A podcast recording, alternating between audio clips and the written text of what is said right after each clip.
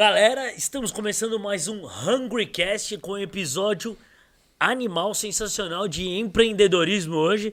Estamos com o nosso amigo aqui, Camboja. É isso aí, salve, salve galera. Muito boa tarde aí, Rodrigão. E também Rodrigo aqui. Hoje, hoje tô aqui com dois Rodrigos aqui.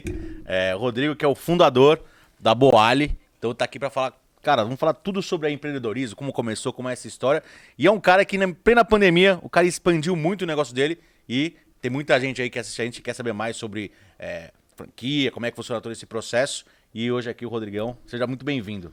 Cara, obrigado, Luiz, Camboja. Opa, tem palmas. Palminha. Fala, Xará. Valeu. Xará. Valeu, obrigado. Desculpa aí, o Lucas hoje é, não veio, falamos que você viria aqui. Aí ele falou, cara, o assunto acho que vai ser muito comida saudável. Pulou fora. É. Ficou com medo Não, mas, um recebidos mas Lucas, a e- gente tá fazendo um brinde aqui a você. É, um abraço pra você, Lucas. Aí, Lucão. Valeu, um abraço. Cara, você sabe que eu fui lá no Edu, né, no programa, no The Chef lá, que, é, aliás, tá pra mudar de nome, vai chamar The Chef com Lucas agora, né, você viu? Ah, é? Edu, é. Mas o, o cara, o, o, o Lucas é uma figura, cara. Figuraça. Figura. Ó, Lucas, virei teu fã, velho. Pô, você é um. Falei pra galera aqui, você é um moleque sensacional. Parabéns pelo finíssima. teu trabalho, gente fina, do bem. Então, senti tua falta hoje. Não, faz falta mesmo. Mas bora começar esse papo aí que tem bastante coisa. Já há algum tempo eu, eu gostaria de, de te chamar. A gente se conhece já, já há pouco tempo, mas e poucas vezes nos encontramos. Somos bem- amigo do seu irmão. E já queria ter te chamado pela história, pelo case aí de sucesso. E até pra passar uma experiência pra galera, pra nós, pra galera que tá assistindo. Cara, é, eu acho que o mais legal aqui, e eu vou ser muito sincero, né? O convite foi, foi super rápido. É. Vocês já tinham feito convite lá atrás, eu tô morando em Ribeirão, não deu pra vir. E aí ontem meu irmão me falou, pô, a galera quer gravar tal, você Eu vi no ir?" Instagram que você tava na eu tava dando uma palestra aqui em Alphaville, é. né? Lá com o Paulo Vieira. E aí, pô, ô, ô, meu, você consegue ir? Eu vou ser sincero, eu ia voltar hoje pra Ribeirão, cara. E aí, eu, eu, eu, porra, teu irmão é, é um cara sensacional, né? O Fabi é um cara, puta, é um querido. E eu falei, cara, é, eu, eu vou, velho. Aí virei pra minha esposa e falei, ó, nós não vamos amanhã pra Ribeirão, vamos esperar, vamos deixar pra ir na quarta, sei lá. Vou ficar aí, porque eu quero gravar esse podcast, eu quero estar lá com a, com a galera. Porque acho que tem uma coisa, e aí eu, eu já vou começar tentando trazer um pouco de, de conteúdo aqui, que é o seguinte, cara. Cara, você tem que estar com gente bacana, velho. Sabe, procura estar com gente boa, gente que te agrega, gente que te ensina, gente que você aprende com ela, é, gente que te traz energia boa. Assim, nenhuma vez na minha vida que eu tive, por exemplo, com teu irmão, com você, com, com a tua família, com teu pai. Teu pai tem um astral impressionante. Fenomenal. Então, é, porra, puta astral. Então, assim, nenhuma vez eu, eu saí pior. Eu sempre saí melhor. E aí, pra quem tá acompanhando, tem que entender o seguinte, cara, você encontra alguém, uma vez, duas, três, e as três vezes você saiu pior do que você entrou, não encontra mais aquela pessoa. É isso aí, energia negativa sai Cara, não encontra mais. Fala, mas essa galera não serve, velho. Toda vez que eu encontro, eu pioro. Não, então esquece. Não encontra mais. Não, mas ele é meu Um amigo, porque esse. a gente não sei o quê. Fomos criados junto, irmão. Desculpa, é curva de rio, velho. Não encontra mais. Entendeu? É um Então- bom termômetro esse. Eu não tinha pensado caramba. por esse lado, é Não, verdade. cara, toda vez que eu encontrei cara, tem vocês, gente que sai melhor. você tem um- um- uma ligação, mas toda vez é aquela coisa que você. É. Sabe aquele cara que você encontra? Toda vez o cara tem um problema novo. Toda é, vez. É. Tá bem, tudo bem? Ah, É, mais ou mais menos, ou mas tamo indo, mas putz, sabe como é que é? Aí não dá. Irmão, na boa, todo mundo tem problema. Uma coisa é, porra, vou dividir um problema com você, que é meu brother, tal, tal, tal. Sim. Beleza, pô, vamos dividir, trocar ideia e tal. Mas se toda vez que eu te encontro, você vem com um problema e me deixa pior, eu não quero mais te encontrar, é simples. É. Né? E, e não é uma decisão difícil, é que a galera gosta de ficar pensando demais. Desapego. Mas, assim, aí aí tem cara, que praticar um desapego e desapegar também de, uma, de um paciência, relacionamento. paciência. E, e- e, assim, a galera não tem noção do quanto isso é importante pra vida, sabe? É, cara, muda a tua vida. Você encontrar uma turma aqui, por exemplo, hoje, comecei minha agenda cedo pra caramba. Tô vindo aqui no meio do dia, acabei de almoçar na Boale Barra Funda, E olhar a não operação. na, mas da Boale Paulista. da Boale Paulista, do Center 3. Acho que é, acho que é. eu É, pedi Boale no- Paulista no é. Center 3, Center 3. Top, boa escolha. Maravilhoso, É, hein? E aí eu, eu vim aqui, hoje tem um evento nosso que é o Boali Management Day, hoje dia da gravação, né? Que é começa às 18 horas, vai até às 21. E antes disso, a gente está comprando uma empresa, eu não vou poder falar o nome Sim. aqui ainda, mas antes disso eu tenho uma reunião das 4 às 6 com essa galera da empresa que a gente está comprando, é, discutir contrato, uma série de coisas.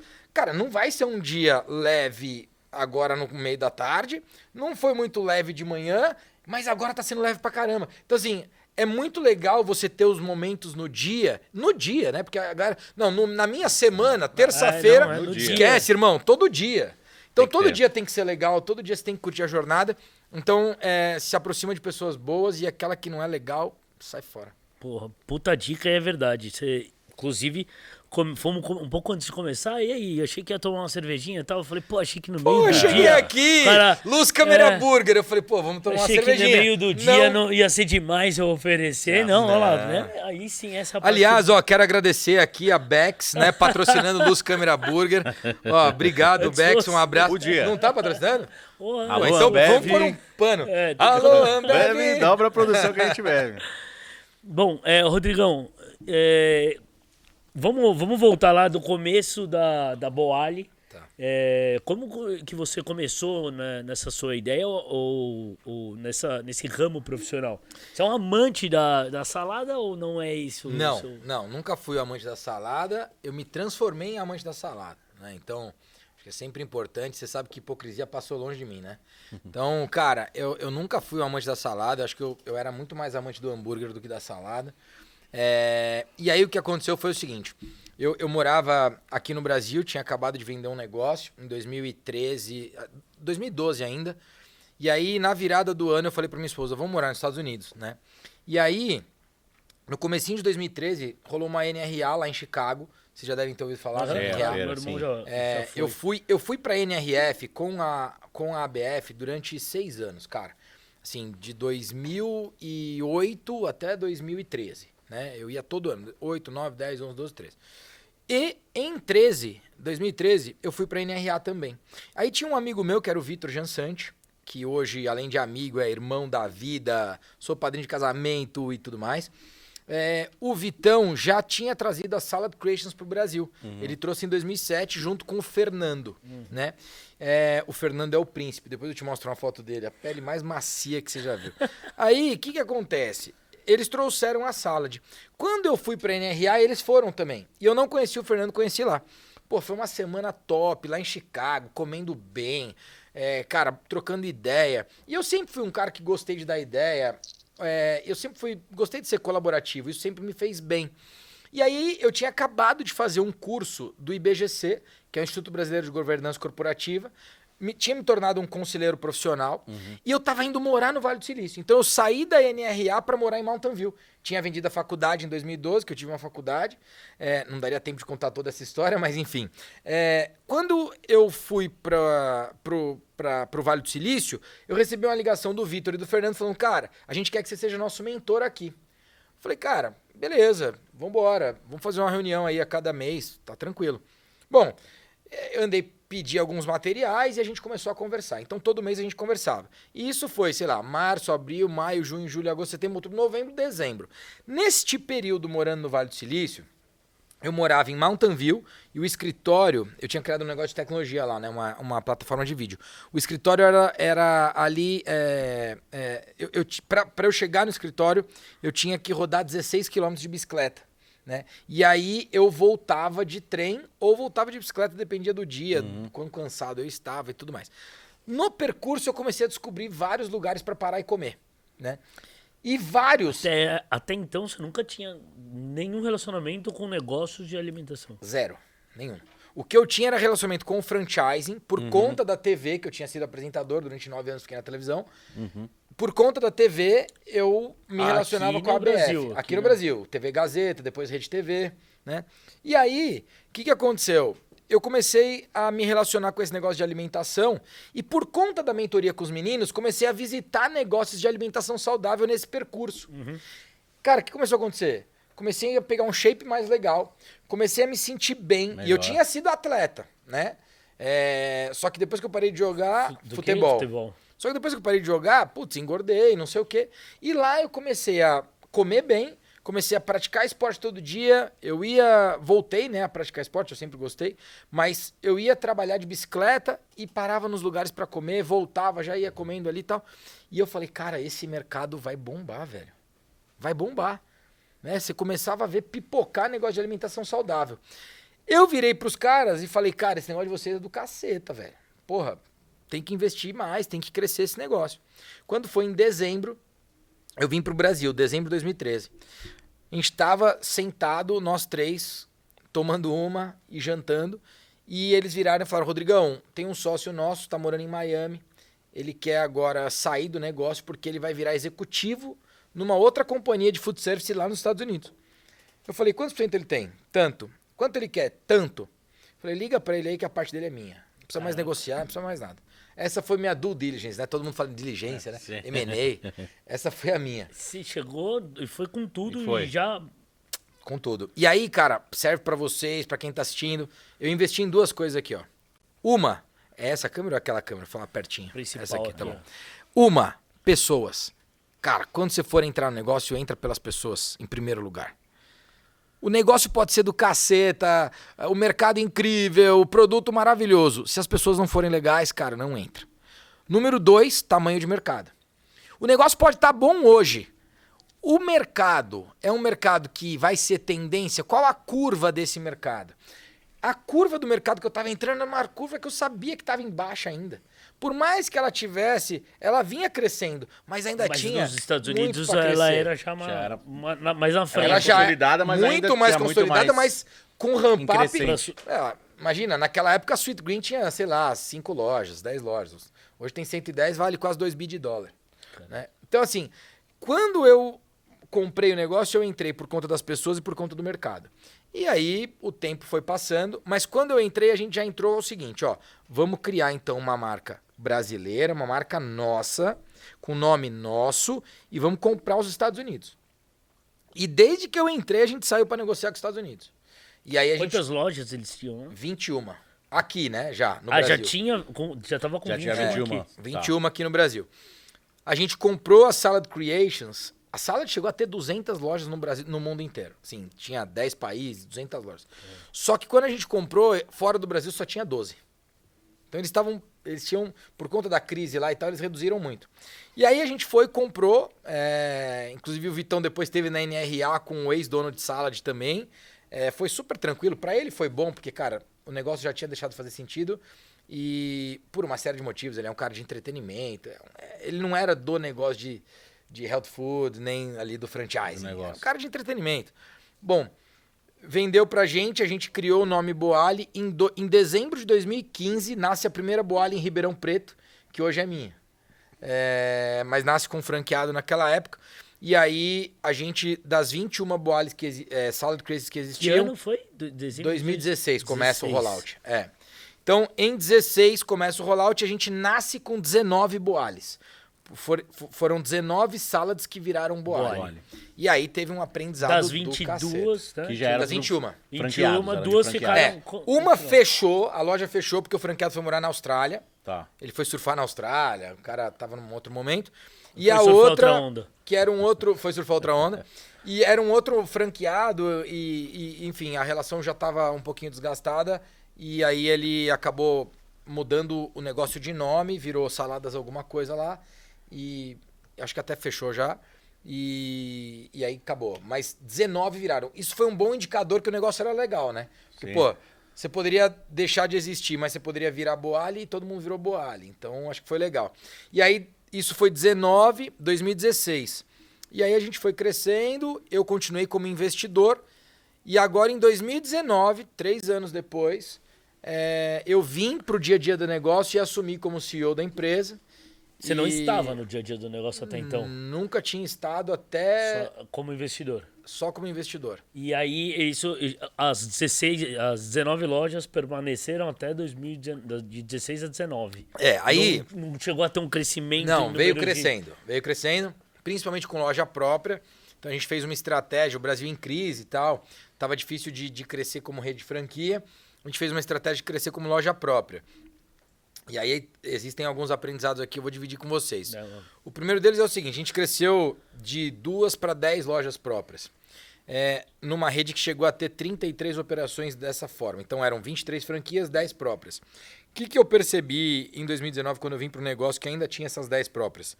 Eu percebi o seguinte: quando você tem proporcionalmente 30% de loja própria, ou você tem 30% de 300 lojas, e aí você tem uma estrutura para cuidar de loja própria, uma estrutura para cuidar de franquia, ou não tenha 30% de loja própria. Porque você tinha uma estrutura pra criar pras duas, das duas. dois negócios Irmão, completamente diferentes. É. Como que, no final do dia, os recursos são os mesmos, né? E a base é, se o recurso é o mesmo, a hora que dá a dor de barriga, você corre pro quê? Você corre na própria, porque teu, o teu passivo é maior, né? Com certeza. E o que, que acontece? Teu principal stakeholder, no negócio de franquia, se você é franqueador ou é franqueado, o principal negócio do franqueador é o franqueado. O, o principal stakeholder do franqueador é o franqueado. Ou você cuida bem desse cara ou você vai morrer, é simples. E quando a gente estava lá com 10 lojas próprias no começo de 2019, a gente estava querendo. Não é que estava querendo, a gente estava colocando muita energia em loja própria. E o franqueado estava ficando desabastecido. Então, sem querer, na verdade. É um, cara, assim, foi sem é querer, mas foi uma estratégia errada. Errada. né? Foi uma estratégia errada. O que, que eu fiz? Porque assim, a gente tinha duas coisas ali. Ou a gente venderia para um, propostas de fundo, que a gente sempre teve e tal. Inclusive a ideia de ir para loja própria foi fundo de investimento. Então você que é empreendedor que está me ouvindo, todo dia algum fundo te procura, é verdade. Eles são gente boa pra caramba. Aí eles te procuram, aí eles falam: não, vamos verticalizar o teu negócio, vamos comprar tudo, vai ser tudo nosso, não sei o que lá, nós vamos crescer, vamos porrar, não sei o que. E aí depois nós vamos vender e você vai ficar. vai aposentar. Cara, saiba muito bem o que você quer da vida. Porque assim, a gente entrou um pouco nessa conversa. E a gente foi de duas para dez lojas próprias acreditando nisso. Acreditando em funding do mercado para depois dar uma porrada lá na frente. Quando no final do dia, isso não estava dentro da gente. Nunca foi isso que a gente quis. A gente nunca quis dar uma porrada. Sim. Nunca foi isso. A gente nunca fez isso pra dar uma porrada. Pode ser que um dia dê uma porrada? Pode. Eu escrevi agora, comemorei 40 anos, escrevi o IPO da Boal em 2029. Mas é uma porrada com um sentido totalmente diferente. Né? No final do dia, a gente está aqui para universalizar o acesso à alimentação saudável. E a gente não vai fazendo isso, a gente vai fazer isso dando porrada.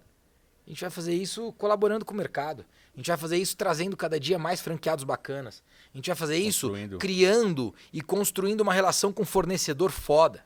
Sabe? A gente vai fazer isso melhorando nossa cadeia de supply, colocando mais eficiência no nosso processo de operação. É assim que a gente vai fazer isso.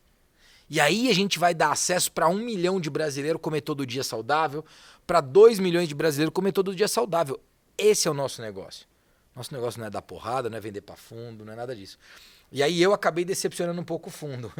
Porque eu vim pro negócio, falei, cara, parou, não tem mais conversa com vocês. E os seus sócios também estavam estavam nessa. O, Então, foi importante o seguinte, né? Qu- Quando, ou a gente venderia para o fundo, ou eles me deram a condição de que eu teria que vir para assumir a operação.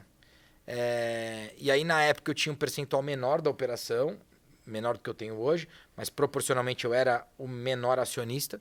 Me tornei um acionista é, principal e, ao mesmo tempo, me tornei presidente da empresa. Mas meio que essa foi a condição que os meus dois sócios deram Uhum. para Pra não vender a empresa. Sim. Ou seja, acreditaram em mim, né? Porque são dois irmãos que eu tenho de vida. Eu acreditei neles lá em 2013 e, e agora eles acreditaram em mim em 2019. E aí foi do caceta, velho, porque é o seguinte, né? Primeira coisa que eu fiz Eles foi estão full time no- na operação também? um full time, o outro não. O outro ele trabalha. Eu, eu, eu trouxe ele de volta agora esse ano para liderar um projeto chamado Cliente Feliz. Ele, ele voltou em janeiro, o Fernando. Mas ele tava fazendo outro negócio. Tava cuidando de uma rede de mercado e tudo mais. Enfim, aí o que acontece é. Eu venho pro dia a dia do negócio, a primeira coisa que eu faço, eu me reuni com os franqueados daqui do Sudeste, Centro-Oeste e tudo mais, numa reunião com eles. E na mesma semana eu viajei para Recife e me reuni com os franqueados do Nordeste. A gente não estava no Norte ainda, a gente foi pro Norte agora, né? O que, que eu falei para eles? Falei, o negócio é o seguinte, a partir de hoje, tudo que acontecer aqui, a culpa é minha. Número um. Número dois, eu vou vender as lojas próprias e vou cuidar da vida de vocês. Saibam que você é a pessoa mais importante da minha vida hoje, depois da minha família. Então, pode, pode acreditar e confiar em mim. E aí, você fala. Aí, uma, inclusive, em São Paulo, levantou a mão. Ah, mas Rodrigo, como é que eu confio em você? Eu falei, se você não confiar, pode ir embora quando você quer na tua loja. Né? Caraca. Porque é isso, não É, tem tem muita que- resenha. É. Depois, depois, depois que você falou que as pessoas mais importantes da sua vida, depois da sua família, É. eram eles, É. aí ela tem que acreditar, porque, porra, Não, não, é a mesma coisa que sua família virar pra você tem. e falar. Mas, Xará, eu vou te falar, acho que ela não tem que acreditar. É, Ela, ela tinha que me dar um voto de confiança e acreditar. E, e não acreditar, mas dar um voto de confiança e falar, meu, vamos ver o que esse maluco vai fazer. né? E aí o que, que eu faço naquela semana? Eu falo isso pra eles e em três meses eu, eu vendo, fecho e, e- é, vendo e fecho e repasso sete operações. E de 10 eu já caio pra 3 em assim, 60, 70 dias.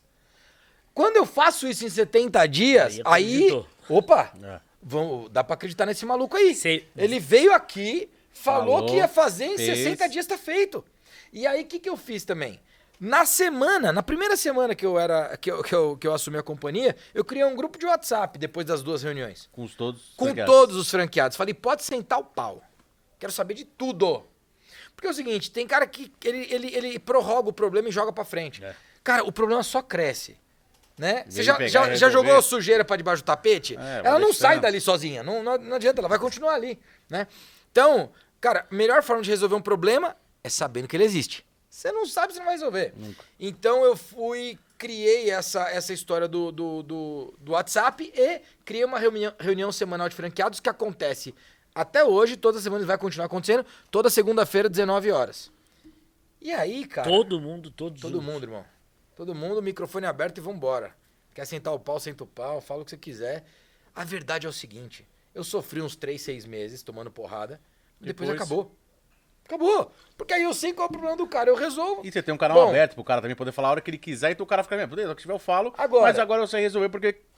E- Luiz, isso. olha esse indicador agora que eu vou te falar. Em três meses fechamos sete lojas, tá? Então a gente saiu lá das 33 para 26, beleza? Até hoje, não fechamos nenhuma. Se liga. Julho de 2019 a maio, que nós estamos agora, 2021, zero loja fechada. Acabou. Esse é o indicador. E, num, E- e num momento do... No momento que você conhece E- e cresceu. abrimos, né? Dessas 26, a gente tá com 42 operando, Nossa. mais 20 contratos, 62. Então a gente tá. A gente cresceu Mais na. 20, o quê? Mais Pra 20 abrir. contratos para Ah, abrir. Pra abrir. Já, já para abrir.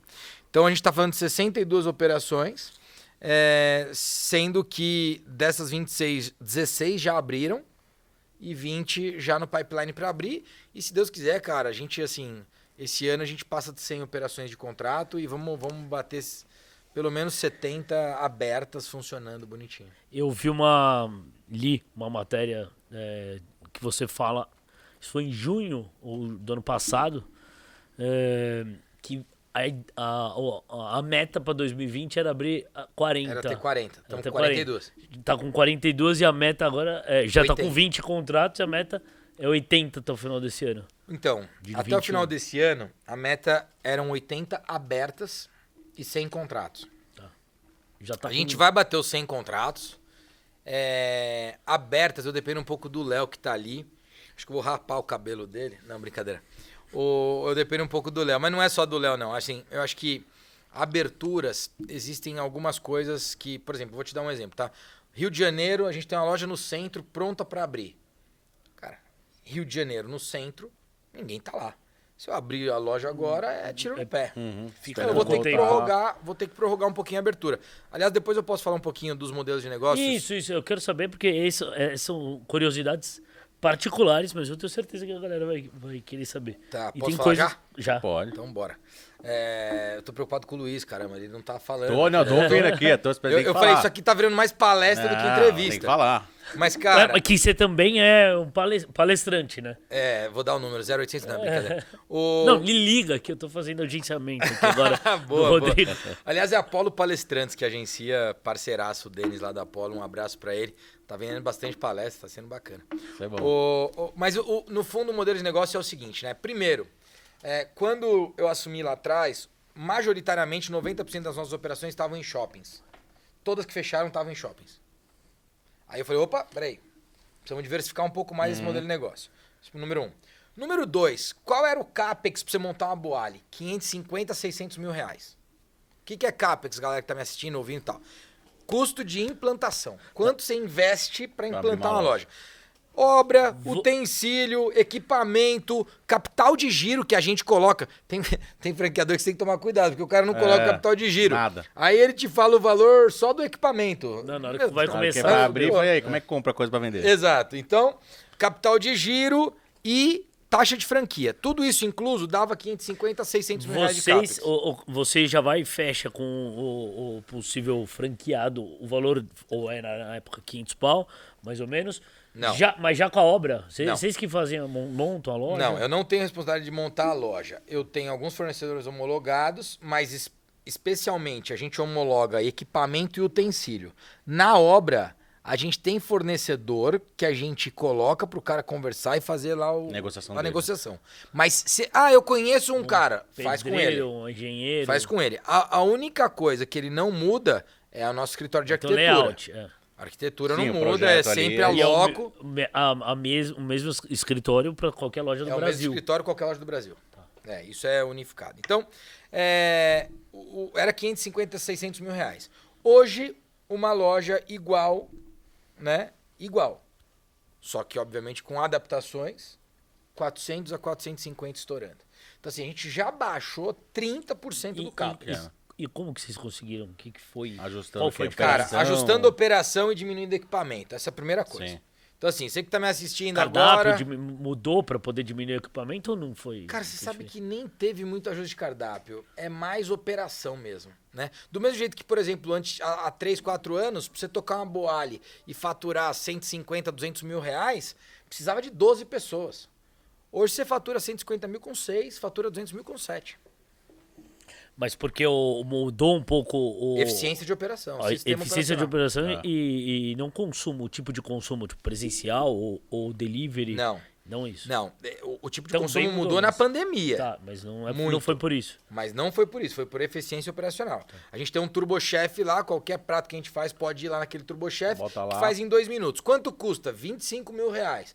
Quanto custa um outro forno parecido? Custa 12. O problema Mas a é o diferença é seguinte, que você precisa de mais gente, mas mão de obra já... e demora 5 minutos para entregar o Sim, prato. Aí, A gente entrega no turbochef um prato em um minuto e meio. Entende? Então eu tenho um percurso de quando você chega no caixa até entregar, 7 minutos é a média de entrega. Se eu mudar o forno, vai para 12 minutos. vezes o O número de. TC, que é o número de cupons que eu vou atender, é menor. Então você tem que fazer essa conta. E quem faz isso? A franqueadora. A responsabilidade desse know-how é nosso. Sim. Então, é, diminuímos esse CAPEX. Aí, investimento em modelo de negócio. O CAPEX de uma loja de rua geralmente tem mais obra. Ele é um pouquinho maior. Então ele vai para uns 500 mil, que era 750 antes. Ele vai para 500 hoje, 550 estourando. Mas o custo de ocupação vai lá para baixo. E aí você tem um negócio que ele tem um CAPEX um pouquinho maior, mas um OPEX menor, né? Faz sentido o que eu tô falando? OPEX, custo, de custo, é, custo operacional. CAPEX, custo de implantação. Então, no custo operacional ele é menor porque o custo de ocupação é muito menor. Nós estamos falando de um custo de ocupação que vai, vai bater uma média aí de 15, 18, 20 mil reais num shopping, podendo chegar a 25 e tal, é, às vezes a 28, 30. Tá. Enquanto numa loja de rua, esse número vai para 5, 6. É isso. Essa é a diferença. E essa diferença, ela mexe no resultado da operação. Esse resultado, ele traz o ROI que valeu a pena você pagar esse CAPEX maior aqui de 100 mil. Claro. Faz sentido? Claro. Então, esse é o negócio. E agora com pandemia, Mas faturamento de shopping e rua é parecido, bruto? cara, hoje tá muito similar. Eu até te falo que proporcionalmente a rua tá faturando mais. Então, não vai continuar sendo assim. Valeu, Siri, obrigado. É, não vai continuar queria sendo comprar uma assim. loja. É, já quer virar franqueada, né? Porque assim, não vai continuar sendo assim, porque a hora que o volume do Voltar, shopping voltar, o shopping vai faturar. Mas hoje, a loja de rua está faturando proporcionalmente mais. Por conta de uma série de coisas, entre elas, porque o cara na rua tá ali mais com menos gente, né, mais seguro e tal. Mas tem um comportamento de Covid que é interessante, que é o seguinte: o consumo no bairro. Todos nós aqui voltamos a consumir mais no bairro do que consumia antes da pandemia. Sim, mais Né? coisa do bairro. É lógico, é mais próximo, que é, Esse não sai consumo muito, no não bairro transita. Traz mais oportunidade pra gente abrir mais loja de rua. Sim. Então, a gente colocou energia em achar pontos de rua, né? E a gente tá E crescendo vocês bem que, que determinam, exemplo, chego lá, ó, eu quero abrir uma loja. Aí você fala, puta, ó, tem esses lugares que já estudamos e tem, ou senão eu falo assim, não, eu quero abrir sempre aqui na Vila Mariana. Então. é aqui que eu quero. Aí vocês acham o lugar ou o, o cara que tem que como é que funciona essa, esse Boa, estudo? Luiz. Acontece as duas coisas. Você chegar pra gente e falar, ó, eu tenho esse ponto, tal, tal, tal. A gente homologar ou não. Tá. Ou a gente é, desenvolver o ponto e chegar pro franqueado e falar, ó, a gente tem essa Tem oportunidade. Entendi. Né? É, de qualquer forma, os dois têm que concordar. Sim. Claro que a gente, a, a gente tem mais argumento para fazer o, o franqueado aceitar a ideia. Mas se a gente não concordar com ele, não abre. E se ele não concordar, também não abre. Também não. né? É, então, loja de rua, consumo nos bairros. Isso é importante para quem tem negócio. Consumo no bairro volta. E além do consumo no bairro, a migração de talento para o interior. Antes, as cidades, o que, que elas brigavam? Por empresa. Sim. Atrai empresa, as empresas atraem pessoas, as empresas pagam salário, geram renda Esses e gastam. movimentam a economia. O que, que as cidades estão brigando hoje? Talento. Por que não um estúdio desse lá em Ribeirão? Ribeirão quer isso. Só gente taletosa, tendo uma boa renda, eh, tendo tempo para consumo. Então as cidades vão brigar por talento. Quando vem a cidade brigando por talento, o que, que acontece? Existe uma migração de talento natural. Eu fiquei seis meses em Ubatuba na pandemia e agora estou há seis meses já em Ribeirão. Ou seja, eu que era cliente aqui de São Paulo, não sou mais cliente aqui em São Paulo, nesse momento.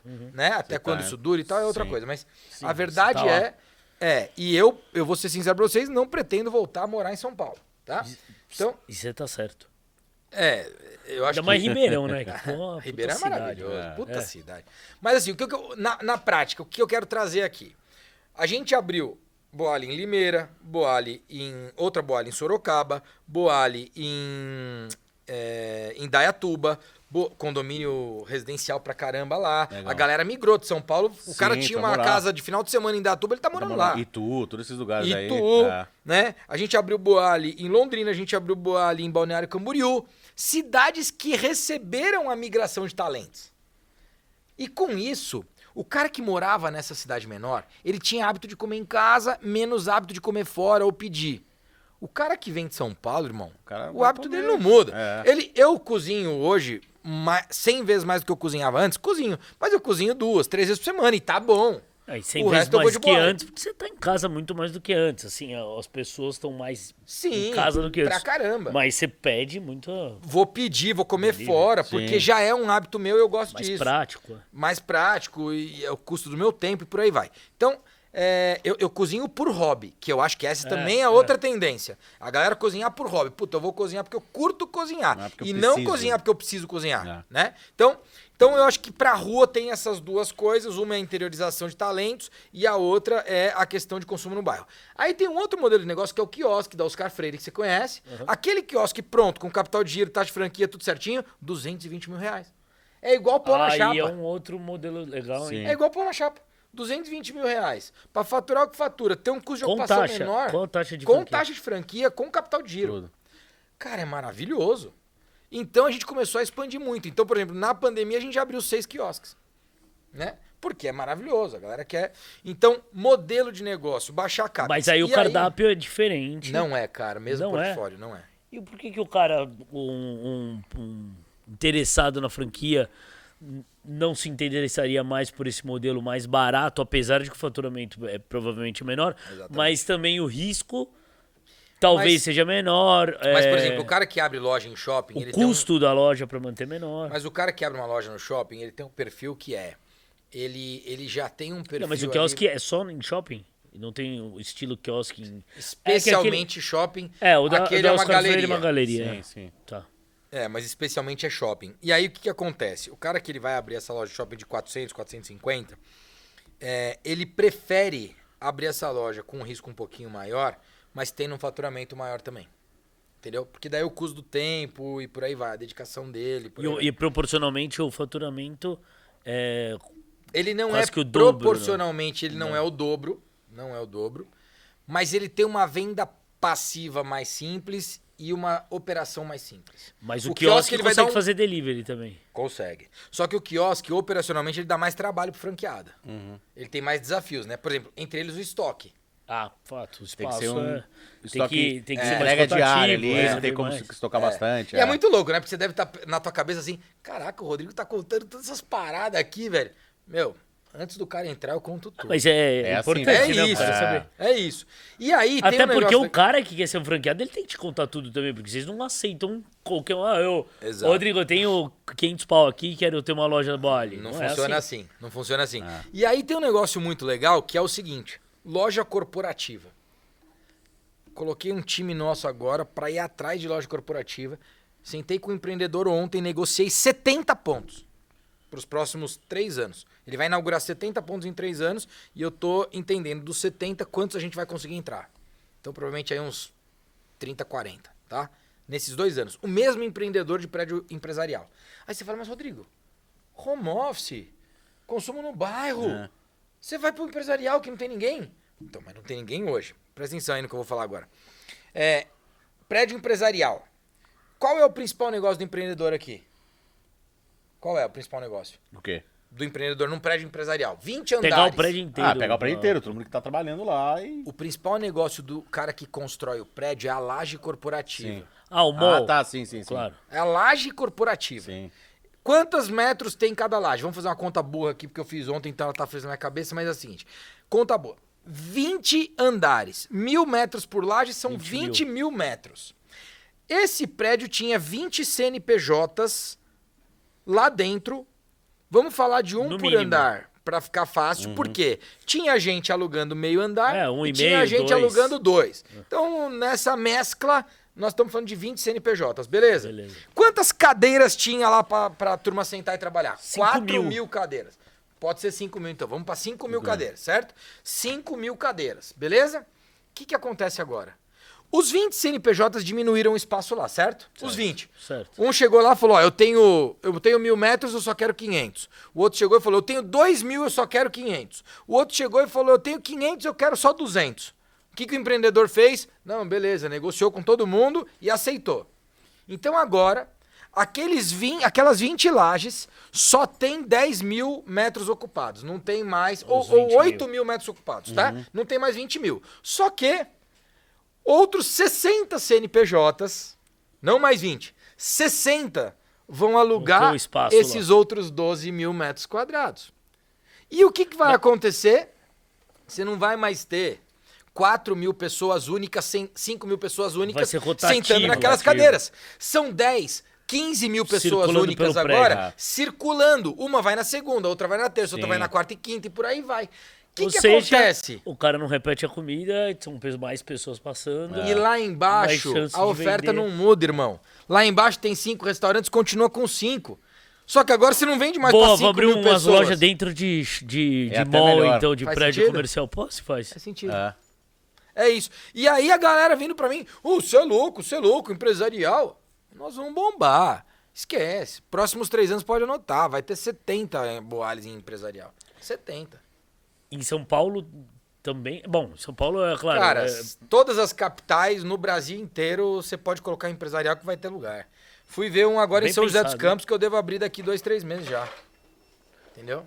não tinha pensado nesse, por esse parâmetro aí, pra mim, é, eu, a- vai voltar, mas acho que voltaria um pouco menor, apesar de ter esse lance da rotatividade, eu já tinha pensado nisso, porque aqui do lado tem um prédio comercial de uma empresa grande, só que essa empresa, eu soube que é, ela, eles não estão aí, mas vão voltar.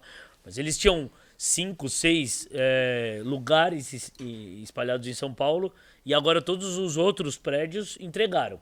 Que obviamente o prédio está lá, ele vai ser ocupado por alguém. Sim. E essa empresa toda veio para cá. Então todos Vai os funcionários estão aqui e vai ser rotativo. Sim. Então vão ser, eram 4 mil pessoas aqui que vão ter 8, 10, sei lá. Ser quatro na semana, rodando, ser 10 na rodando semana. por aí. Diferente. É isso. Então eu tinha 4 mil pessoas que eram possíveis clientes aqui que vinham no almoço aí. Vai ter Então, 10. Agora vai ter 10 possíveis. Então, assim, é realmente um, um negócio para ser melhor ainda. Maravilhoso. E aí, cara, tem um outro negócio, que é a inovação de canal. Você vai tomar mais uma? Claro. Então tá bom. Então Você vai, toma. vai. Mais uma a gente toma. Que é a inovação de canal, Luiz. E o Luiz também, ó. Já acabou aqui, ó. Acabou. Aqui, cadê? Ó, a inovação de canal é o seguinte. Vamos lá. Tô aqui no Luz Câmera Burger agora. Melhor hambúrguer da cidade de São Paulo. É, Você tá aqui servindo balcão. Aí veio a pandemia, você já fazia um pouco de delivery, mas teve que adaptar para fazer mais delivery, certo? Certo. Aconteceu provavelmente. Claro. Beleza. O que, que é um centro de distribuição na prática? O que, que é um centro de distribuição, Luiz? Te pergunto. pô, é o lugar que você tem pra você distribuir para suas lojas, para seus. Você tem lá uma distribuição, tem várias lojas. De lá você faz manuf manufatura tudo e aqui é só expedição, basicamente. O cara finaliza e manda. Beleza. É isso que eu entendo. Por que, que esse lugar aqui, esse, esse restaurante que serve no balcão e que serve no delivery, não pode ser o próprio centro de distribuição dele mesmo? Só que do produto final servindo o cliente final. Sim. Por que não? Já recebe já o, o produto e ele produz aqui, não tem um. Você diversificar canal de venda. Então, na prática, o que, que é isso? Cara, na prática é você pegar esses micromarkets que foram criados agora aí, chegar nos caras e falar, bacana, eu vou lá, eu abasteço pra você, pega um raio de 500 metros quadrados daqui, vai ter 10 micromarkets, certeza que vai, tá? Pega um raio de 500 metros quadrados. Falou, o negócio é o seguinte, eu vou, eu levo pão, eu levo hambúrguer, eu levo, eu deixo lá. Eu vou deixar o produto pronto e eu vou deixar lá o pacote pro cara que quiser Sim. fazer o, o hambúrguer gourmet dele em casa, eu também deixo o pacote ali, tá? Eu faço esse negócio com você. O teu CMV dessa operação, CMV para quem não tá habituado é o custo de produto. O teu CMV dessa operação vai ser maior, não vai?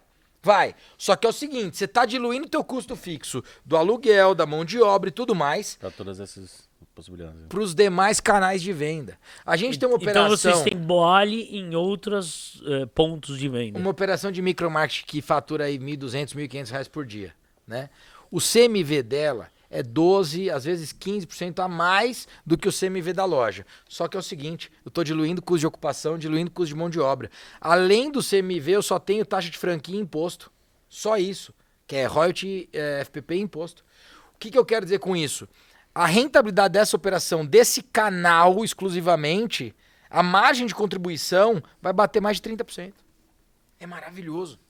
Então, se você começa a entender que o teu negócio, que tinha aquela venda habitual do balcão, que tinha aquela venda que foi para delivery, pode entrar em outros canais de distribuição, por mais que esse canal tenha menor rentabilidade e menos volume, se esse canal conseguir otimizar custo de ocupação e custo de mão de obra, vai para cima.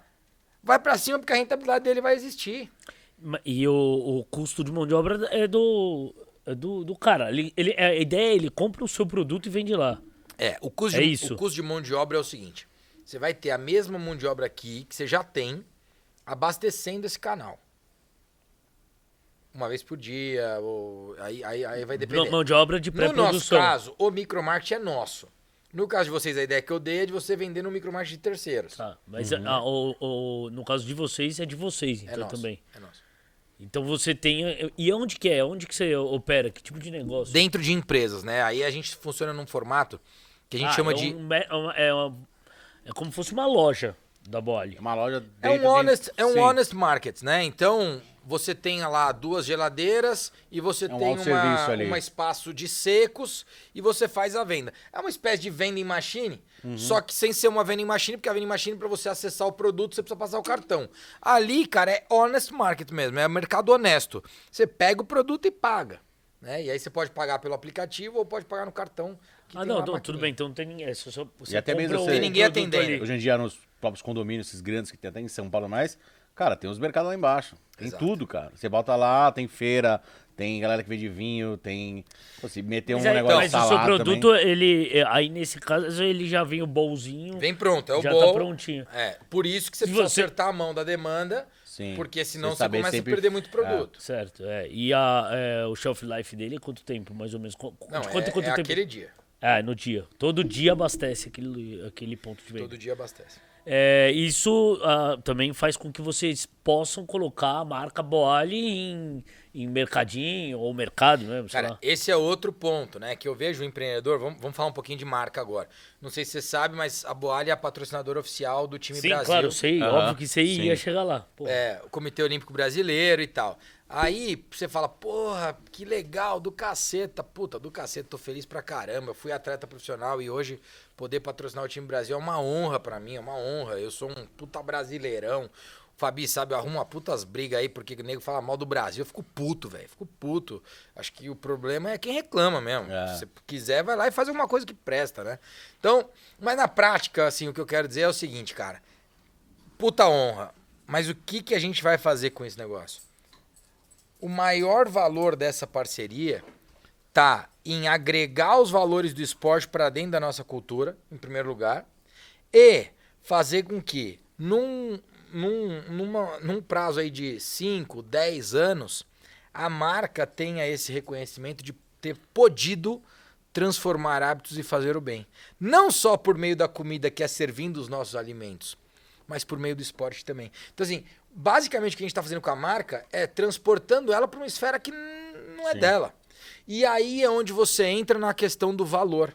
É você vender muito mais valor do que vender um produto que é comoditizado. Né? E, eu falei ontem, e, e tá até no Instagram do Paulo, a gente falou do Paulo Vieira aqui, ele repostou hoje uma fala minha, falando assim, né? Eu, eu falei, se você não está construindo marca, você está construindo, você está vendendo commodity. E aí, o que vai acontecer, você vender commodity, é que você vai reclamar de margem o tempo todo, todo dia. Ah, eu não ganho dinheiro, eu não ganho dinheiro, eu não ganho dinheiro. Acontece, mas você não ganha dinheiro porque você não está construindo marca. Porque a tua marca não passa mais segurança para o consumidor, porque a tua marca não traz nenhum valor além daquele produto final. O cara não vai chegar a valor, a sua marca pode pagar um pouco mais caro, de repente, num negócio que, puta, realmente, eu vou pegar ele porque, puta, eu sei que ali é qualidade, porque aquela marca é, é garantido. Exato. Que é. E quando, quando você pensa em Boali, por exemplo, uma das coisas para o meu principal stakeholder que eu já falei, que é o franqueado, eu preciso ter uma marca forte. Sim. Eu preciso ter uma marca que dê segurança a ele, porque vai dar segurança ao cliente final, né? E aí a gente tem estratégia de construção de produto proprietário, que a gente tem investido bastante já nisso, é, consolidação de mercado, daqui a algumas semanas eu vou anunciar a compra de uma outra empresa do setor, é, já fechamos o negócio, mas agora vai demorar mais algumas semanas aí para anunciar. É, tem a internacionalização, né? É, uhum. nesse, nesse artigo que eu escrevi comemorando meus 40 anos, não é um artigo, é um texto. É, eu, eu, eu, falei sobre o IPO da Boali em 27 de abril de 2029. Então, é o IPO que eu pretendo que aconteça daqui oito anos. É, e aí é, eu falo sobre internacionalização em 2023 começando pelos Estados Unidos, então levando a marca para lá. Mas tudo isso é, só vai ser possível pela construção de marca. Então, para quem está ouvindo a gente, tá... cara, se você não está construindo uma marca, você vai vender commodity o tempo inteiro e a, a, dificuldade de você crescer vai ser gigantesca. E por que, que você é, inter, internacionalizaria a marca? Cara, porque é, acho que tem. Claro, porque rapidinho, expansão do ficar parado só no mesmo lugar, você pode abrir para outros lugares, mas é. o continente, o Brasil ainda é muito grande. Muito. E o fato do, de ir para os Estados Unidos é porque poderia ser na América do Sul mesmo? Né? Então, vamos lá. Isso é muito legal, a tua pergunta é muito importante. Primeira coisa, eu vejo a galera indo para Colômbia. Aí o cara fala pra mim, pô, internacionalizei, tô na Colômbia. Velho, desculpa, a Colômbia é menor que Goiânia. Que você foi fazer na Colômbia? Então, quando a gente sair, a gente sabe que a gente vai para um Ivy League. A gente vai para uma outra liga. E aí, tem alguns motivos. Eu vou te falar de os principais. Primeiro, a gente só vai sair depois que a gente tiver 200 boales aqui. Então, assim. Primeiro semestre do ano que vem. Obrigado. É. Nem tanto, mestre. Mas, assim, é 2023, né? Então, assim. Quase. Ganhamos o mercado brasileiro, consolidamos o mercado brasileiro. Cara, a gente é o, o líder de mercado aqui, a gente ganhou posição, a gente está na cabeça do consumidor. Legal. A gente vai para lá, primeiro, para melhorar a operação daqui. Porque esse processo de ir para lá, que já começou, digas de passagem, ele já ensina pra caceta. Sim. Ele ensina processo, ele ensina construção de marca, ele ensina governança. Cara, eu tô conversando com algumas consultorias, não vou ficar falando nome aqui, mas a gente está conversando com duas especialmente, são consultorias globais. Cara, cada reunião é um aprendizado. Já traz expertise de vários lugares do mundo. E não é que eu tô aprendendo para internacionalizar, eu tô aprendendo para melhorar meu business aqui. aqui. É. Uhum. Então, na prática, eu vou melhorar a vida do meu franqueado aqui e vou melhorar a vida do meu cliente aqui. E aí eu vou pro mercado lá. E aí por que Estados Unidos e não América do Sul? Tamanho de mercado. Eu posso ter 50 boales na Flórida. Mas também Por que, a, que eu vou pro Chile concor... pra montar 12? Mas a, a, o tamanho de concorrência é maior também nos Estados Unidos. Porque Legal, é... mas aí é que tá. por isso que eu falei, eu só vou a hora que aqui no Brasil tiver pá, parrudo, tiver parrudo. Porque a hora que você tem 200 aqui, você tá parrudo, certo? A hora que vai para lá, esse volume de concorrência, eu já empreendi nos Estados Unidos, eu sempre falo isso, é muito mais difícil do que empreender aqui. Todo mundo fala assim: ah, empreender nos Estados Unidos é muito melhor, você abre empresa em um dia. E fecha em dois. É. Abre em um, fecha em dois. Esquece. Aqui, cara, é 10 vezes melhor para empreender. Né? 10 vezes melhor. Ah, mas imposto, política, esquece, velho, esquece. Se você for protagonista, Foca você vai lá, no negócio faz e, e- e arrebenta. Então, é, eu acho que tamanho de mercado. Ah, essa concorrência que você falou vai fazer eu melhorar o negócio para tudo. E a partir de uma expansão nos Estados Unidos, Flórida, Califórnia, aí você tem outras cidades, Nova York, Chicago, Washington, é, Boston, Seattle e por aí vai. É, você vê que tá meio mapeado já. Mas o, o- é, essas cidades e essa expansão nos Estados Unidos em 2023 e 2024, ela é um baita de um carimbo para levar para onde quiser. Uhum. Aí, cara, aí você pode ir pra. Pra É, você pode vai, ir qualquer Europa, lugar, né? você pode Pra ir pro Ásia, Oriente Médio, você pode ir pra Ásia. É, não com tranquilidade, porque você vai enfrentar outros mercados no Oriente Médio, na Ásia e tudo mais. Mas, cara, você vai muito mais pronto e robusto. Então, essa internacionalização é por isso. E aí a gente olha e mira em outros indicadores que eu falo lá também. Então, por exemplo, sustentabilidade. Hoje, toda a embalagem da Boalha é biodegradável, com exceção da tampa do nosso bowl. É, a Eu- tampa do bowl nós estamos trocando para biodegradável. Então vai ser 100%... Transparente também? Ela não vai ser transparente, vai ela vai ser, não uma dá, tampa né? branca, não tem. É, eu, eu já procurei já. É, eu te passo depois fornecedor, mas enfim, a gente desenvolveu ali, mas vai ser 100% biodegradável, né? Toda a embalagem. Então assim, a gente quer zerar, e eu falo isso nesse texto, em 2029, zerar a emissão de carbono. Então, cara, a gente vai ter que conseguir fazer isso, seja comprando crédito ou realmente tendo uma operação cada vez mais limpa, que é o que a gente tem. Hoje, se você for numa boalha e passar cinco dias, você fala assim, mas não desperdiça Não lixo, nada de comida. Não desperdiça nada, não tem lixo. Você não acredita. Você fala, como assim, velho?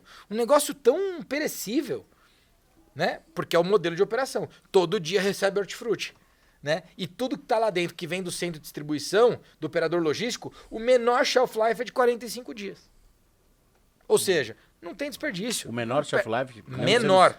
Mesmo sendo salado tudo mais, isso? Não. Não, molho. Hortifruti chega todo Ah, tá. dia. O resto. Molho, Molho, tá, que já proteína, vem- tudo, massa. E tudo vem desse E esse menor shelf life de 45 dias é o queijo. Porque se não fosse o queijo, é três meses. São três meses. E tem shelf life, tem coisa que tem shelf E life os seis molhos, meses. por exemplo, são, pa- são os mesmos. É esse, pa- São os esse mesmos, padronizado E aí. tudo que sai do todo- centro de distribuição. Tudo sai do CD. Sai do CD. Que é aqui em São Paulo? Jundiaí, é, isso é interessante. A gente tem 140 SKUs dentro da operação. 148. Desses 148 SKUs, 13 são de hortifruti e são regionais. 135 vem do centro de distribuição. Tudo. E aí, os fornecedores são homologados e desenvolvidos por nós. Eles mandam para o centro de distribuição, o centro de distribuição manda para o Brasil inteiro. Essa é uma das mágicas do nosso negócio. Entendi. Porque eu consigo atender boalha em qualquer lugar do Brasil. E não carrega caminhão sozinho. Porque imagina, eu saio num tripartido. Só quanto custa um tripartido para abastecer? Pelo amor de Deus. Não faço ideia. Imagina se for só Boali. Isso é louco, não fecha a conta. Mas daí sai Boali, Spoleto, China Box, faz- Burger King. Sai todo mundo junto. Ah, Boali agora tá saindo pra Salvador. Uh, sai todo mundo junto. E aí não sai só Boali Salvador. Sai Boali Salvador, Boali é, Maceió, Boali Recife, Boali Fortaleza. Sai nesse tripartido. Então a gente vai no volume e na escala e compartilhando a A operação. carga. Desculpa aqui o pessoal da produção. Compartilhando a operação, tá certo? Então, É Fantástico. é do caramba. É do caramba. Esse é um dos segredos. Então, por exemplo, esse negócio nos Estados Unidos, cara, isso é maravilhoso. O sup- a cadeia de supply chain nos Estados Unidos é 100 vezes Seu mais centro fácil. distribuição, verdade, é só um lugar que separa, porque vem tudo pronto, não é que você produz lá. Zero. Os fornecedores, produ... os fornecedores Ar- te mandam lá. Nem separa. Ele armazena, Armazena. Cria uma inteligência de distribuição e solta. Só isso. Cara, eu não tenho, eu não tenho três semanas de produto no CD. Sabe o que que é a eficiência disso? Não tem três semanas de produto lá. Olha que maravilha.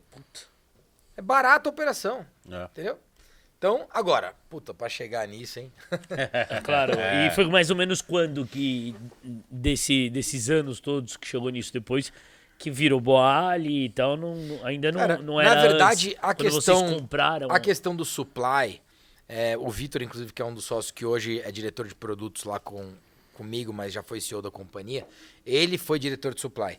E ele foi o responsável por desenvolver isso na época de Salad Creations. Ah, tá. E na época era uma outra operadora, não era nem Platlog. Aí já como Boalha a gente foi para Platlog lá em Jundiaí. É, antes era uma outra operadora. Que também continua operando, boa operadora e tal. A maior do mundo nesse negócio é Martin Brower, Uhum. é, que faz McDonald's. E depois, a segunda maior no Brasil é a Platlog. E é onde a gente está hoje. E é em Jundiaí porque eles ficam lá. Isso. Tem um, tem um Tem armazém alguns gigantesco lá. lá, ah. Gigantesco. É maravilhosa a operação. É, para ser um franqueado da Boali, agora, quais são as premissas? É claro que deve ter um questionário a ser respondido, uma entrevista a ser feita, mas assim, vocês é, têm preferências de perfis ou preferências em dar é, para quem já é franqueado e, e aí tem- também tem limite de loja que o cara... Cara, isso é muito legal, assim, a, a rede tá crescendo muito dentro da própria rede, né? Então o cara que é franqueado tá criando uma outra, montando uma outra boale. Isso é bom porque tá dando certo, ou seja, ótimo. se- o cara É o vira, melhor, um, um dos melhores o sinais. cara né? vira uma vitrine... O cara te compra um outro negócio. Exato. Agora, principalmente nas novas praças, e aí a gente tem alguns franqueados e investidores, né? Então, por exemplo, BH a gente vai para 12 operações, um único franqueado. Caramba. É, Manaus e Belém, um único franqueado, seis operações. Né? Então, assim, a gente Tem um limite, ou não? O cara pode ter. Ah, cara, não tem limite, né? O que, eu tô- o que a gente tá fazendo nessa estratégia é regionalizar a operação deles. Sim, deixa o cara Então, ali. É, é. Ele. a- lá, em, lá em BH, por exemplo, a gente, tá, a gente colocou 15 boales como target. Ele já tá indo para 12. A primeira que ele montou foi em setembro do ano passado. Então, Puta Caraca. que pariu. então é. Agora, o, o, o franqueado, eu acho que, em primeiro lugar, né, cara, é entender que, assim, os motivos pelo qual ele quer ter uma franquia. Esse, esse é um tema que eu sempre gosto de entender. Sim. né? E eu, eu gosto de bater papo com os caras, entender, ah, mas por que que você quer ter uma franquia? A resposta, assim, obviamente eu não sei se eu deveria falar, porque se o, o cara estiver ouvindo, ele nunca vai me dar essa resposta. A resposta que eu é, ah, eu quero, pô, diminuir um pouco o meu volume de Ah, trabalho. bom, isso daí é, é Velho. já uma. É, esquece. Você não tá comprando um emprego, não, pô. Você não tá comprando. Você não tá investindo em CDI, não. Você tá comprando um negócio. É um negócio como se você fosse montar o seu. A diferença é que as taxas que você paga para franqueadora vai diluir o seu risco por um lado e por outro lado, o que vai acontecer na prática é que a gente vai transferir muito know-how para você. E seria muito mais caro você adquirir esse know-how, adquirir a marca e tudo Sim. mais sozinho. Então você não vai conseguir fazer isso sozinho, você faz com a gente e paga uma taxa todo mês. É isso na prática a franquia. Ninguém trabalha por você. Sim. Né? O Então- resto. Esse é um principal ponto. O segundo ponto é o cara que já quer trabalhar com alimentação. Eu sempre vou preferir esse cara. Se o cara falar pra mim assim que tá entre nós e uma, uma loja de roupa, puta, vai montar loja de roupa, sabe? Vai dar menos trabalho. Tudo bem que você vai ter mais capital investido, vai ter mais estoque, provavelmente vai perder mais coleção. É, tem, tem- tem outros tantos de coisas que a gente poderia avaliar do lado de lá, mas eu não gosto do cara que ele quer ou food service ou Sim. qualquer coisa, sabe? É, não- não é o negócio pelo negócio. É, né? eu quero que o cara Tipo, tenha a vontade fala. de trabalhar com comida. E o cara tem que ser- ter se identificado com o Boali, né? Assim, é, eu te dou o telefone de qualquer franqueado agora, qualquer um. Liga lá e pergunta. Cara, é uma família, assim, sabe? É, você fala, Rodrigo, hoje 100% dos seus franqueados estão ganhando dinheiro? Claro que não. Então. Mentira. Então. Tem operação sofrendo? Tem. Tem operação a- virando fluxo de caixa negativo? Tem. Mas é uma. é, o- os, os faturamentos ou fluxos são parecidos entre as lojas? Ou varia demais Cara, de, de é- região é- para região? assim, ou mesmo, ou mesmo o dentro de uma mesma cidade é a, a- a- de bairro para bairro? Eu acho que dentro de uma mesma cidade, a maior variação ela vai ser de custo de ocupação. E aí isso pode definir o, o, o resultado ou o Mas resu- o faturamento é, seja para mais ou para menos de uma operação. Então, o faturamento ele vai ser sempre muito similar ali nas regiões, mas é, o custo de ocupação vai, vai dar uma variada boa. Claro que de shopping para shopping vai mudar. Você está num shopping Morumbi. Sim, vai pra um. E eu não vou falar outros nomes porque eu, É, é, tudo bem. mas você vai estar num shopping XPTO, cara, a chance do Morumbi faturar um pouco mais é maior. No momento de pandemia, o franqueado do, do Morumbi sofre mais. Sim. Não tem como. Ah, Porque sim. o custo de É ocupação dele é maior. Ah, sim, sim. Aliás, está acontecendo isso. Né? Então, é, todos os franqueados estão com resultado positivo? Não, não é verdade. Tem franqueado com resultado negativo. Agora, o que, que é legal?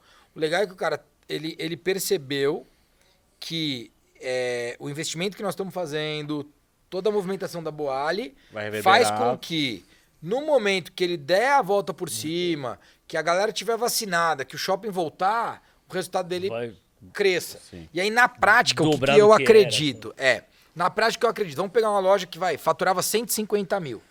25, 30 mil era, era delivery, 120, 125 era balcão, certo? Hoje, essa loja no delivery já está em 120. No delivery. A diferença é que o resultado do delivery dela em 120 é menor e vocês, te- você sabe por quê. Sim. tem, Sim, claro, tem taxa. taxa, tem embalagem, tem Sim. tudo.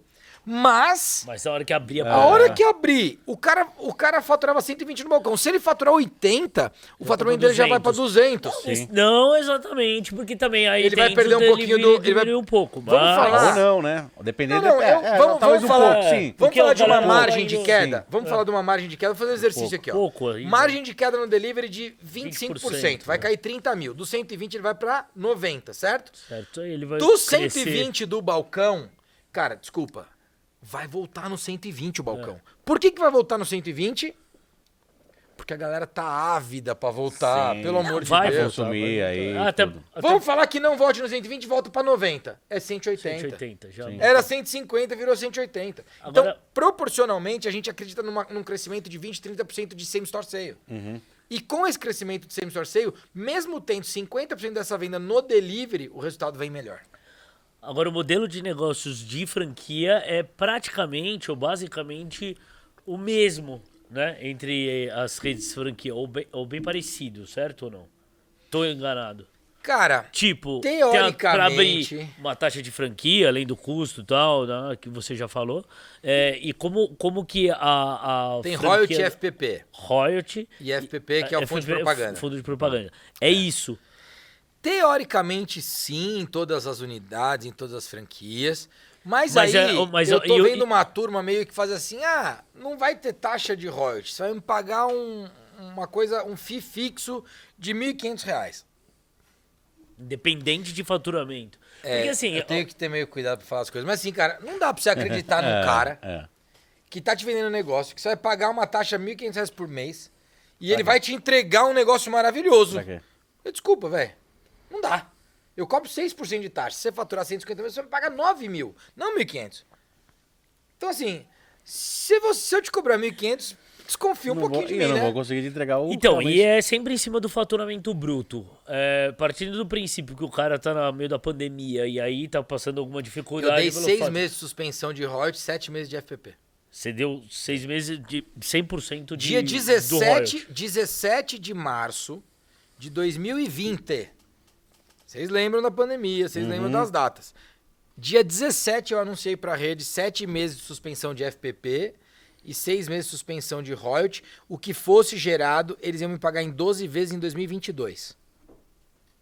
Então a gente já fez isso na largada. Porque o cara faturar, ele fatura sempre. Óbvio. Nem que seja pouco, ele fatura porque é Exato. bruto. E aí o que que acontece? Mas aí o que que acontece? Quando a gente fez aquilo, o fluxo de, cara, de caixa do cara já ficou com uma sobrinha ali do que ele ia me pagar, certo? Aham. O que, que mais que a gente fez? A gente fez um teste de resistência, onde a gente comparou DRE e fluxo de caixa para ficar fechado abril, maio e junho. E quando a gente fez esse teste de resistência, eu mostrei para eles o seguinte: se você ficar fechado em abril, o custo é X. Se você ficar fechado em abril, maio e junho, o custo é X mais 40% na média. Não é três vezes X. O que, que a gente fez? Gente, isso que eu vou falar é muito sério. Teve muita gente que fechou porque não sabia que não dava pra- pra ficar aberto. O cara fechou de medo de fechou ficar com aberto. medo. Mas ele poderia ter ficado aberto se ele fizesse conta, se ele se planejasse, se ele tomasse ação, se ele tivesse iniciativa. Mas de medo ele foi lá e fechou. A hora que essa galera fechou, eu falei, é hora de crescer. É. Eu preciso crescer porque a demanda vai continuar existindo, só tá diminuindo o volume da oferta. Eu entrando com mais oferta. Melhor ainda. Pra quem vê é que oportunidade, aconteceu. melhor ainda. Se a gente pegar número de clientes, a gente aumentou, né? Então, É, bom, é, você. Eu queria. ah, Minhas, minhas dúvidas, minha, minha, o meu. O nosso, talvez, interesse maior era realmente em cima da, de franquia, desses Entender, modelos de é. franquia. Agora, qual. Eu queria que você desse, tipo, dois conselhos aí, ou não sei se pode chamar de conselho, mas pra um, pra um cara que queira empreender. e aquela frase, né? Se o conselho fosse bom, é, é, não não é dava, conselho, né? sua opinião. Entendi. Tá, boa. Sua opinião. Não, porque se for conselho, eu vou cobrar. É, daí. conselho claro que não, porque senão. Até porque você, até porque você faz palestra É. e aí quiser contratar, contrata Contrata, melhor. consultoria. Boa. Que eu não sei se você não, você não Consultoria, deve não. fazer, não dá tempo, mas. Consultoria não faço. Não dá tempo. Mas então contrata pra dar palestra. É, mas assim, o cara que quer empreender, o, o modelo de franquia é um bom negócio no momento. Comprar uma franquia de alguma marca. Cara, Seja ela qual for. assim. ótima pergunta. Primeira coisa que você tem que avaliar é por que, que você vai empreender. Porque assim, o- o- a gente tá num movimento que é quase a era do empreendedorismo, né? tipo, é mó bonito empreender, né? É legal pra caramba. Pra quem não e aí, entendeu, é, E aí, você tá vendo um monte de cara que seria brilhante numa carreira. às vezes é aquele lance perdeu o emprego, sei lá, eu no, na, Não, da mas- área e Mas pensei em montar mesmo um negócio. Mas mesmo assim, o que, que acontece? Eu sou, eu acredito na livre iniciativa e no empreendedorismo de você mesmo. Na autoevolução, autorresponsabilidade, nisso eu acredito. Acho que todo mundo deve empreender a própria vida, fato. Serve pra todo mundo. Agora, montar uma empresa, montar uma empresa, não precisa ser, não, não precisa todo mundo querer. Porque assim, é a mesma coisa que todo mundo gostar do amarelo.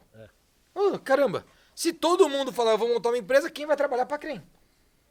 Já começa por aí. Então, é, o princípio já está errado, né? Agora, vai aumentar o volume de empreendedores montando negócios? Vai. Mas em um princípio de quê? Vai aumentar o número de pessoas vivendo na livre iniciativa. Acho que esse é um ponto. Então, é, vai aumentar o volume de pessoas participando de negócios? Sim, vai aumentar, já aumentou e vai aumentar cada vez mais. Lá na empresa mesmo, a gente está criando um programa, já criou, na verdade, um programa de partnership e já tem gente virando sócio. Por quê? Porque o cara é bom, tem um perfil de empreendedor, puta, traz pra dentro, participa de resultado, participa de equity. Ou seja, não ganha mais hoje, no mês que vem. Vai ganhar mais daqui 3, 4, 5, 9 anos. Sim. Num IPO em 2029, o cara tem lá meio por cento da companhia, ele, ele capitaliza. Então, assim, é, isso também vai acontecer. Na questão de empreendedorismo é por que, que você quer montar uma empresa? E aí tem vários motivos. Vou te dar um exemplo clássico aqui, tá? Que a gente tem acontecido bastante, inclusive. Tenho uma família lá no, na. Tenho algumas, mas uma especificamente. Marido e mulher, os dois foram bancários a vida inteira. A mulher falou: não aguento mais trabalhar em banco. Beleza. O que, que ela fez? Eles montaram uma boale. Primeira boale deles. Pau. Aí a mulher olhou e falou: opa, gostei. Vamos montar mais uma? Montaram mais uma. Ô, legal. Agora faz 60 dias o cara me liga e fala: saí do banco, quero montar a terceira boale. Então, assim, houve uma migração dessa carreira de executivo de. Ele trabalhou, sei lá, 20 e tantos anos em banco, ela trabalhou 15, para empreender. E aí, por que, que eles escolheram a franquia? Porque eles falaram, eu quero um negócio para diminuir meu risco de capital. E aí não sou eu, Rodrigo, que estou falando. O negócio de franquias é cinco vezes menos risco do que um Sim. negócio independente. Sim. Por quê? Marca já Porque é o- consolidada. porque o Sim, franqueador tudo. não é nem só consolidado. Não, mas você é tem o- modelo de negócio é, testado, você tem a produto operação, testado, você tem operação testada e por aí vai. Ainda mais sendo Então- de comida. Exatamente. aí- Imagina montar um negócio. É, Vocês sabem como é que é, é, é, pelo amor é, de Deus. é. Então, esse é um ponto. Imagina você ter um restaurante com dois fornecedores. É o que tem meus franqueados. E Já pensou ó, nisso? É, Quero isso não, e quero lindo, isso. É é. bebida Já e pensou comida. nisso? Não, você deve ter aqui pro- é. fornecedor entrando todo dia aqui. Blum, blum, blum, blum, blum, blum, blum, blum. Todo dia entra fornecedor, entra nota fiscal e cadastra, não sei o quê. Você tem que ter duas pessoas no escritório só para cadastrar a nota fiscal. Lá, dois fornecedores por semana. Um entrega todo dia hortifruti, bem padronizadinho, uma nota por semana, tá? O outro entrega 135 SKUs numa entrega única semanal. Plau. Plau. Uma nota fiscal, paga daqui 15 dias. Acabou. Não se preocupe mais com isso. Se você montar um restaurante, você nunca vai ter isso na vida. É sair pra fazer compra todo dia, é receber fornecedor Não, todo é dia. outra coisa. Você tem Beleza. cardápio. Então, por que que, por que que eu tô contando essa história? Pra dizer o seguinte, se você for optar por franquia, você tá comprando uma marca, você tá comprando um sistema operacional, você tá comprando um sistema de supply, né, de fornecimento, é isso que você tá comprando. Isso aqui precisa valer a pena na taxa de franquia e precisa valer a pena na taxa que você vai pagar mensalmente, né? Nós temos franqueado lá royalties. vamos fazer uma conta aqui. Tem franqueado lá que fatura 2 milhões no ano, né? Esses 2 milhões no ano, nós estamos falando de 6% de royalty. Cara, é bastante dinheiro, é 120 mil reais. 120. Tem que fazer essa conta. Caramba! Só que, porra, É muito, Rodrigo. já um. Quanto que ele já tem de trabalho feito? É. É isso. Quanto ele tem de trabalho que já tá feito. É isso, essa é a conta. Não, é Ou- tempo e dinheiro, né? É, porque assim, ou- o cara vai pensar todo o tempo cara- que ele precisa pra pegar, estudar, saber como é que opera, nananã. Todo esse tempo de maturação do negócio, que talvez ele sairia do zero, meu, já vem pronto. Vem com É o negócio isso. andando, rodando e É pau na isso. máquina, entendeu? É isso. E tem um custo, e esse é o custo. Esse, que- esse é o custo. Então, e- esse é o, esse é o ponto que eu acho que é o cara empreender no franchising. É assim. é, e outra, né? Você vai ter redes mais engessadas, redes menos engessadas. Você pegar uma Boali, toda segunda-feira na reunião de franqueados, algum franqueado compartilha alguma coisa que ele quer testar e tá testando. Ele valida com a gente, sempre deixa testar coisas. E aí? E quando Ah. dá certo, a gente rola pra rede. Mas assim, não é que teve uma vez.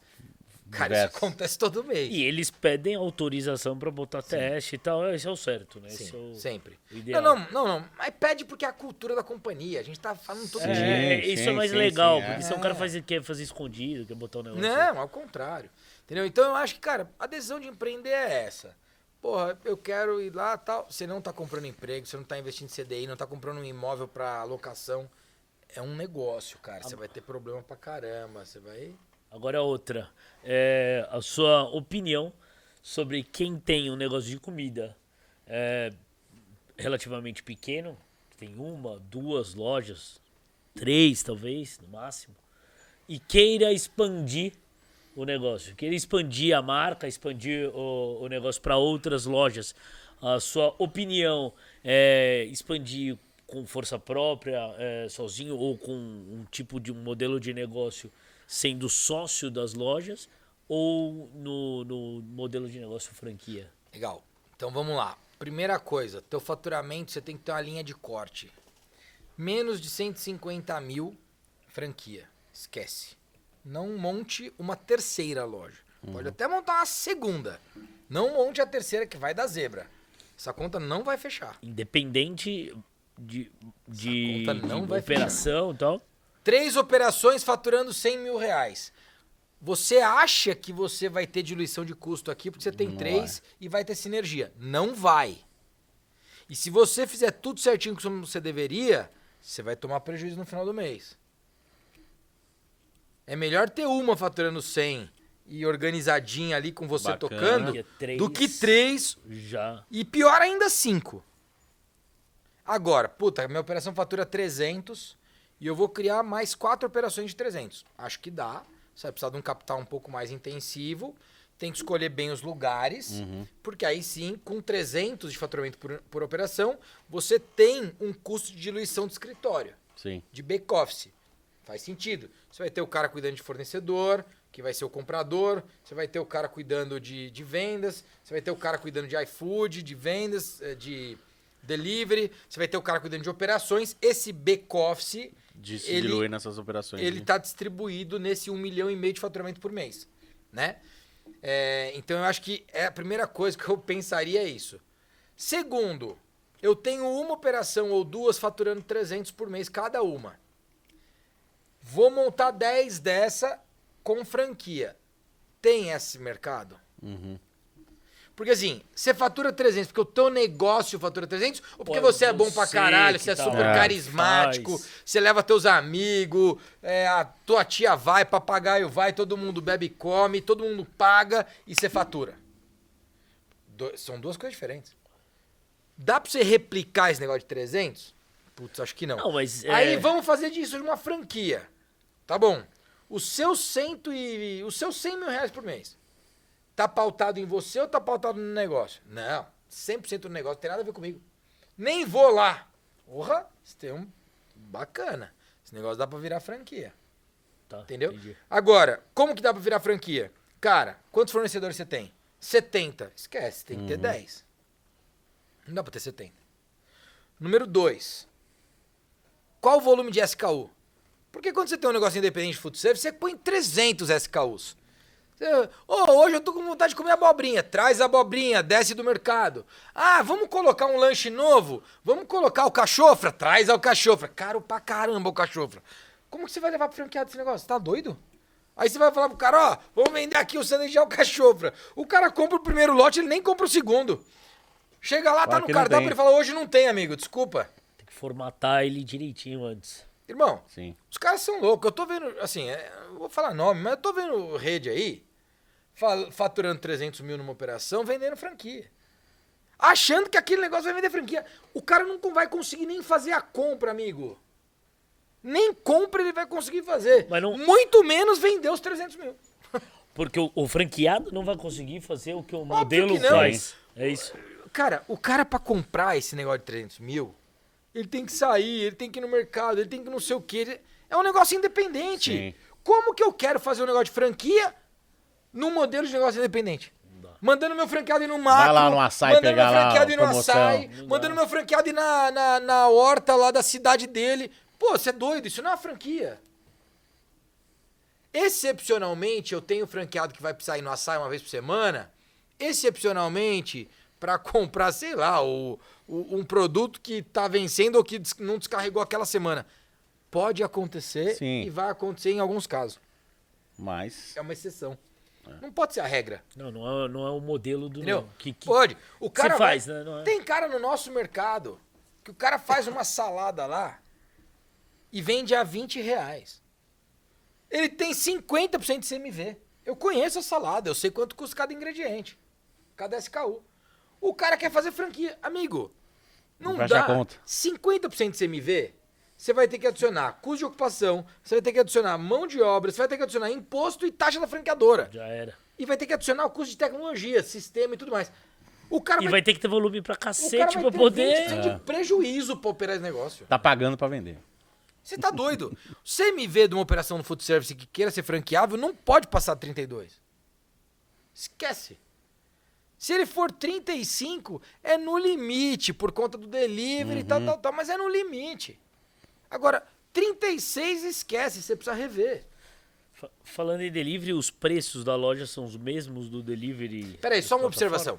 Tem negócios que tem 40 de CMV, tem 40 de CMV, mas ele tem um ticket médio um pouquinho mais alto e não perde TC, não perde volume de venda, tá? Então, existem negócios que fecham a conta com 40%, mas é um risco danado. Sim. Só pra não... Porque É, senão são- vai é. ter amigo meu e fala, pô, mas meu eu tô- 40, você acha que não dá? Até tá dando, mas enfim. É, e cardápio do iFood, da, das plataformas de, de aplicativo e, e da loja. Valor Cara, dá pra manter o mesmo? é Primeira pouco coisa, diferente? se você tiver E, com o e- valor e do rapidinho, já emendando, entre as lojas, é um padrão ou dependendo da, Da região, região, das regiões, muda um pouco o valor, já que o cardápio é o mesmo? Duas coisas, o valor precisa ser diferente. Ponto. Se você não estiver cobrando mais no marketplace, você tá, você tá Sim, Não zoado. tem como. Tá ferrado. Tem que cobrar mais. A gente cobra 6 reais a mais. Então o nosso produto no balcão 23 vende a 29 lá. Tá, é, Os seis reais é um, é um, um número que vocês acharam porque não é, não é tudo. É pa- mas seis reais, seis reais em tudo, não, claro que não. Seis reais Todos, os, é todas uma as porcentagem. refeições. Não. Tá, Todas as refeições 6 reais a mais. tá. Tá? Que vai dar 25%. que vai dar perto de 25% de baixo pra cima Tá. e que de cima pra baixo vai dar 20, tá? 22 ali, três, ó. tá? Por que, que eu tô falando disso pra você, cara? É... Porque é o seguinte, o cara que faz o mesmo valor lá no marketplace, ele perde dinheiro e reclama do marketplace. A culpa não é do iFood, a culpa não é do Uber Eats, a culpa não é do Rappi, a culpa é sua na precificação do teu produto. Então, eu dei uma entrevista pro Estadão faz umas 4, 5 semanas, não sei se vocês viram. Foi super polêmica. Todo mundo sentando o pau no- nas marketplaces. E eu falei bem, falei, não, marketplace me segurou. Se não fosse o iFood, eu tava morto. Sim. Ia fechar metade das lojas. Porque é o seguinte, velho, o, o problema da sua eficiência lá é teu. Se você não tá precificando direito, a culpa é tua, não é do iFood. Ah, Ele não mandou você fazer aquele preço. Eu não te mando obrigar, te obrigatoriamente obrigou. colocar o valor. No Esse é um começo eles até tem- pediam pra você fazer o mesmo preço Não, do não, cardápio, mas, mas, cara, mas não ah, não funcionou e Não beleza. funciona. E nunca também Ele não te. entraram. Ao contrário. É. Esse é um ponto. Segundo ponto, segundo ponto, portfólio. Não adianta você querer colocar o mesmo portfólio. Tem produto que não vai viajar bem. Não via, não É coloca diferente. ele pra vender lá. É. óbvio. Não coloca. Eu vejo o cara queimando marca colocando produto que não sabe viajar. Né? Então, não coloque, diminua teu portfólio no delivery. Esse é um outro ponto. E aí, o terceiro ponto.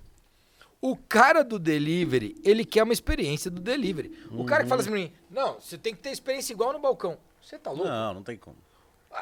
A- experiência na casa do cara já é diferente. Ele já quer outra coisa. Então você tem que dar a melhor experiência para aquele canal de venda. Acho que esse é um terceiro ponto. E aí, para fechar, o que eu quero deixar é o seguinte: a gente criou Vegan Lovers e Sandureba, duas marcas que vocês nunca ouviram falar, mas provavelmente quem está assistindo ou ouvindo já comeu, sem saber que era nossa. Por que, que a gente criou isso? Para verticalizar. Quando veio a pandemia, eu falei, puta, vai aumentar o volume de, de concorrência aqui. O volume de oferta vai aumentar na- no marketplace. Não teve jeito, todo mundo foi para lá, certo? Quando você vai lá e digita assim, vegano, não vai aparecer 100 marcas. Vai aparecer vegan lovers e mais algumas. Então a gente criou uma marca verticalizada vegana, criou uma marca Sim. verticalizada de sanduíches que é o Sandureba. O Vegan Lovers vende num ticket médio bem parecido com o Boali, que é 53 reais. E o Sandureba vende a 22 reais o ticket médio. Então, é, a gente Saindo das lojas da. sai da, mesma operação. Boali. Nós aumentamos 7 SKUs e quando nós aumentamos esses 7, eu diminuí outros 7. Eu falei, não, não quero aumentar. Aumenta 7 aqui, diminui Tira 7 aqui. aqui. Né? E aí a gente tem três marcas. Hoje Vegan Lovers fatura 7% de todo o sellout da rede. Caramba. No E iFood. só, só, no, só no iFood. Só no iFood. Fantástico. E isso tem oportunidade. Estamos aqui no Luz Câmera Burger. Você vai fazer lá o, o hambúrguer prensadinho lá, o tal. Smash Burger. Smash Burger. Você vai fazer só Smash Burger. Você faz do Luz Câmera Burger, O chamado Smash House, né? Smash House. Burgers. LCB Burger. Express. Isso. E plau. E a Smash Low Burger. Cost Burger. O outro hambúrguer é o hambúrguer não sei do que. Cara, verticalização é o nome dos marketplaces. Se você verticalizar, você vai vender mais. É simples. E você tem que fazer isso otimizando o teu custo de operação, teu custo de mão de obra e o volume de SKUs que você tem lá. É, é por isso que eh, também a gente vê bastante um volume muito maior de, de lojas nesse período agora que abriram lojas no- nos aplicativos. E, e, e com- e é um ótimo negócio para quem já Sim. tem a cozinha Claro, lá. Está no mesmo lugar, você precisa aproveitar a mesmo. questão da busca. Puta, foi muito legal. Obrigado pelo. Uma pelo- aula já aqui. passamos do seu horário aí. Já do- pode- Uma puta de uma aula. Uma aula de MBA aí né, tivemos aqui passamos hoje. bastante do seu horário, É. então me avisaram ali. Caraca, Vamos Léo. encerrar. É rápido, né? 3 e 15. Passa voando. rápido, né? É. É legal, né? Tá atrasado. puta papo isso aqui, tô atrasado pra caramba. É, Vila- legal, obrigado. Obrigadão Rodrigão. mesmo. Valeu mesmo, obrigado. Foi um prazer te receber e, cara, me recebe lá em Ribeirão Preto pra gente tomar uma quando eu for. Boa, vai tomar uma e vai comer salada na boale. Não, isso com certeza. Aí tem em todo lugar, não precisa Valeu, ser Xará. Ribeirão. Ribeirão. Obrigado, Luiz. Valeu. obrigado. Valeu, velho, obrigado. Galera, obrigado. Curte, compartilha, comenta, manda aí pro seu amigo. Ah, deixa eu deixar aqui, ó. Ah, arroba rodrigobarros.rb, meu Instagram, arroba rodrigobarros.rb e a Boalha é arroba Boali Brasil. Boa, Beleza? É isso boa, aí. Boa. Valeu. E Show de bola. quiser Valeu, contratar galera. pra palestras. Valeu. Aí também, Polo Manda Palestrante. mensagem. Valeu, abraço. Valeu, falou, Valeu. galera. Obrigado. Obrigado. Boa.